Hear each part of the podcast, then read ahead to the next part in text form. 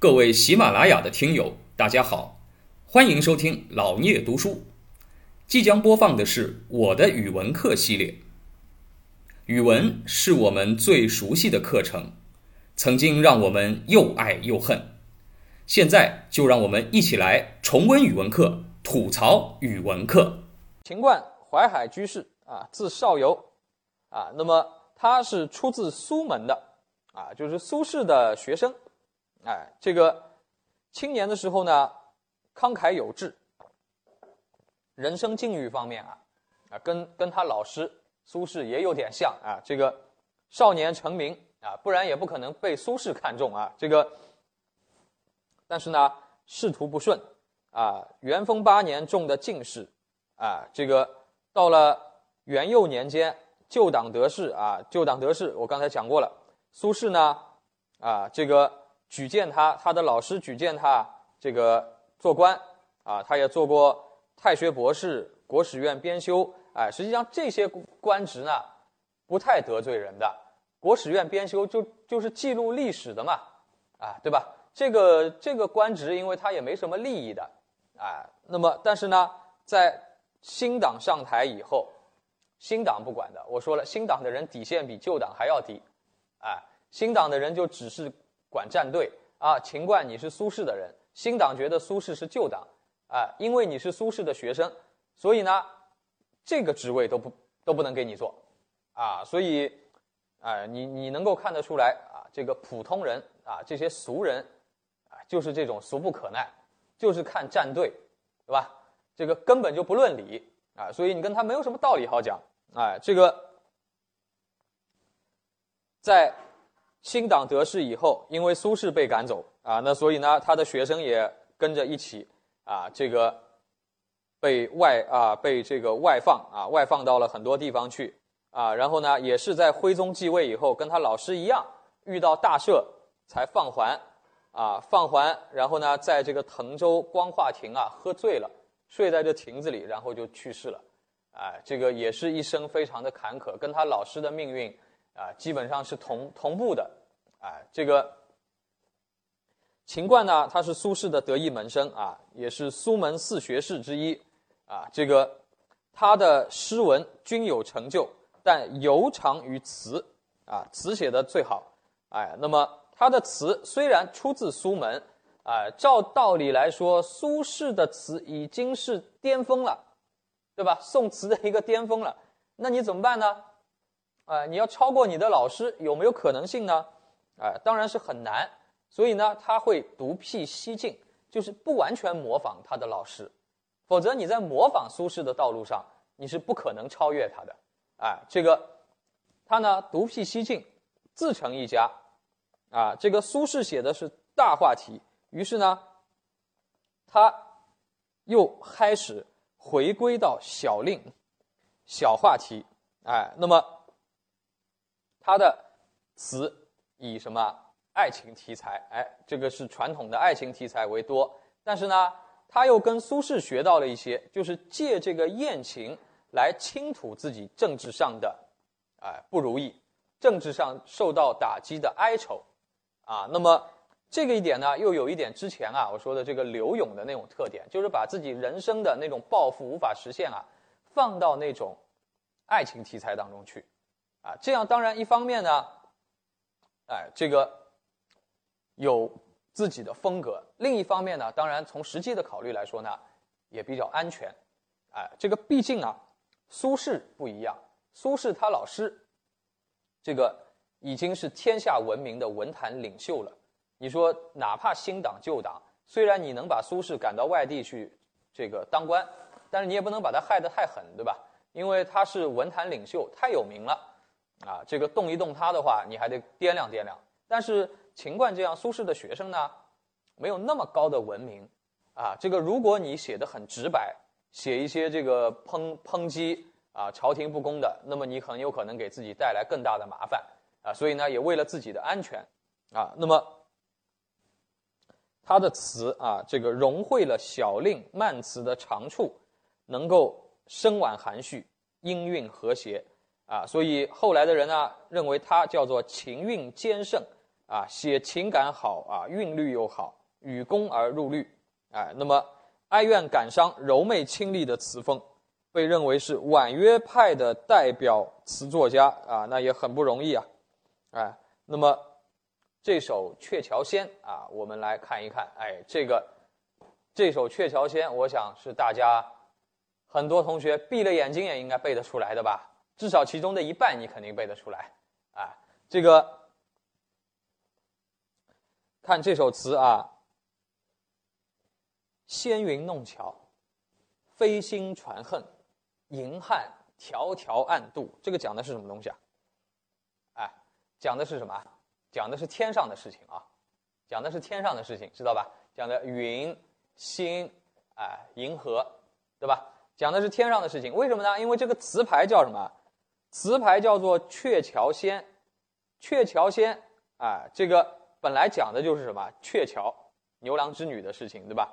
然后呢，啊，他这个词牌下题作七夕，就是这个曲子啊，是专为了一个节日，就是七夕节而演演奏的啊。所以这个哎，这个曲牌下面写的呢，哎，大多数是跟七夕有关的这样的话题，哎，那么所以呢，上来写的是这个啊，写的是这个银河当中的景象啊，纤云弄巧。就是各种轻柔的云，有各种巧妙的花样啊。我们看天上的云啊，有的时候觉得这个云像个棉花糖啊，呃，有的像一条龙啊，呃，有的像风筝啊，呃，有些云啊，咱们这个，呃，我我记得去年啊，这个西安还哪里还还还拍到一个天上的云长得这，就是那个云看上去像一个蛤蟆一样，对吧？趴在那儿，哎，这个奇奇怪怪的形状都会有啊。这个叫做纤云弄巧。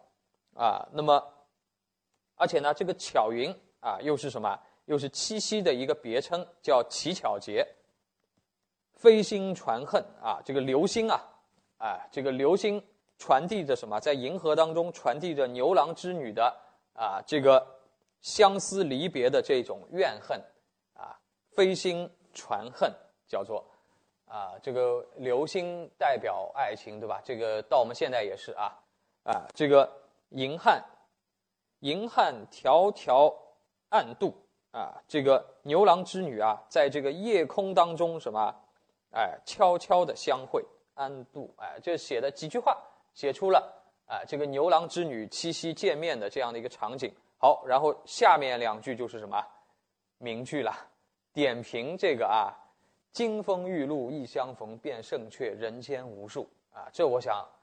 啊，可能很多很多咱们中国人都能够说得出的啊，这个“金风玉露一相逢，便胜却人间无数”。当然，这里是有典故的，“金风玉露”指的就是这个七夕之夜。为什么呢？因为金嘛，啊，金木水火土，金代表秋季啊，所以金风就是秋风嘛，啊，咱们说金风送爽，金秋时节，对吧？啊，所以西方为秋，哎，那么玉露，玉露就是白露嘛。咱们九月份开学之后有一个节气叫白露啊，这个就是秋风起了，白露，哎，白露来了，哎，那么就是什么呢？就是秋秋天到了，那就七夕节嘛，农历的七月七啊，大概咱们公历就是九月份那个样子，对吧？哎，这个金风玉露一相逢，便胜却人间无数，胜过了哎人间情人的无数次相逢。虽然牛郎织女一年。只能碰一次，对吧？金风玉露相会一次，但是呢，比人间的无数次相会更加的珍贵，因为他们爱情的忠贞不渝，对吧？然后下面啊，下一阙，下一阙啊，写到什么呢？柔情似水啊，讲他们牛郎织女之间的柔情似水，佳期如梦啊，佳期如梦，相会的时候恍如在梦中一般啊，这个。忍顾鹊桥归路，哎，怎么忍心回头看他们从鹊桥两头走过来，对吧？这个时候都不忍心回头看自己走来的地方，因为他们还还是要回去的嘛，哎，忍顾鹊桥归路，两情若是久长时，又岂在朝朝暮暮？哇，啊，这个这两句都是什么？都是这个中国古代描写爱情的，可以说啊，巅峰之作了。啊，金风一路欲相逢，便胜却人间无数。两情若是久长时，又岂在朝朝暮暮？啊，我记得这个啊，这个四句话，这个四句话，其实你把它单拿出来当当一首这个律律诗啊，当一首诗是完全可以的，对吧？哎，这个我记得后面很多电影里都会提到这两句话，像周星驰的那个《九品芝麻官》里，让一个不不识字的人念诗，他也会念这个四句话，就说明这个有多么的深入人心，对吧？啊，这个。所以呢，哎，这首诗它的一个总体的思想意境啊，《牛郎织女》是一个传统的中国故事啊。这个当然从很久以前就就有这样的故事了啊。这个曹植那时候就提到过。那么唐宋以来以七夕为主题的很多，哎，那么秦观的这首词啊，在那么多的关于七夕的作品当中，如果我们现在提起来，你肯定也会最先想到秦观的这一首《鹊桥仙》。啊，因为他的这个，啊，他的这个啊，文字的功力、语言的功力已经达到了一个炉火纯青的地步，哎，这个他的可能，哎，他的这个思维，啊，他的宏观性，啊，他的哲学底蕴，我觉得呢，比比苏轼、比苏东坡、比他老师可能还要差一两个档次，哎，但是呢，从这个文字的精致程度来讲。啊，秦观是完全已经做做到了极致了，啊，秦观啊，他是把这种，啊，把这种人的啊这个坚贞不渝的爱情，啊，这个爱情的历久弥深，哎，这个用他的这首词来表达，那么他是提出了一种什么呢？出了一种新的爱情观，在当时啊，可能很多人不会这么来看。哎，就什么呢？就是，哎，就是爱情是不是一定要两个人一直在一起？爱情，哎，是不是一定要啊永远永远永远在一起？